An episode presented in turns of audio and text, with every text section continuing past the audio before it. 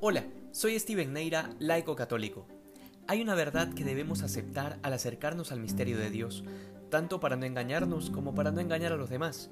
La misericordia de Dios definitivamente no encaja con los criterios humanos de justicia, y no porque sea injusta, sino porque, como enseña Santo Tomás de Aquino, cuando Dios obra misericordiosamente, no actúa contra, sino por encima de la justicia.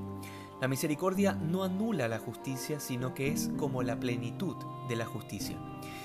Esto es lo que Jesús pretende manifestar con las dos parábolas que nos presenta el Evangelio de Lucas, la de la oveja perdida y la de la dracma perdida.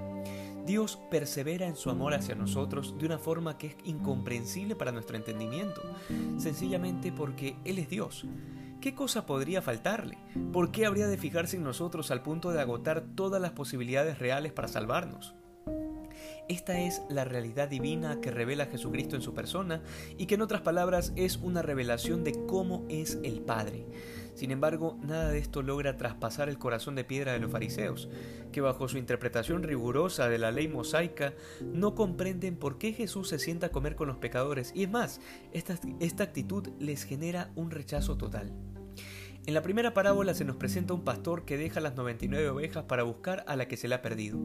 Luego al encontrarla, la carga sobre sus hombros y no porque esté herida o cansada, porque el Evangelio no nos dice nada de esto, sino sencillamente por un detalle de cariño, de afecto.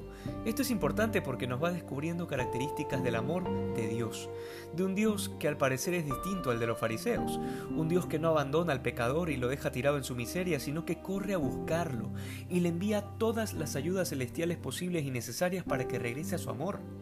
El pastor de esta parábola no es otro que Jesucristo. En este sentido, el Papa Francisco en el Jubileo de la Misericordia iniciaba la bula de la convocación con estas palabras.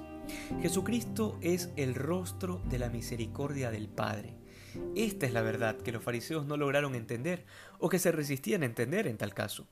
Luego Lucas nos presenta la parábola de la dracma perdida.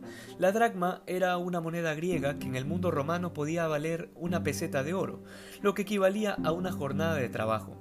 No sabemos si las 10 dracmas de la mujer de la parábola era todo lo que tenía, y en realidad no nos interesa tampoco porque es una parábola.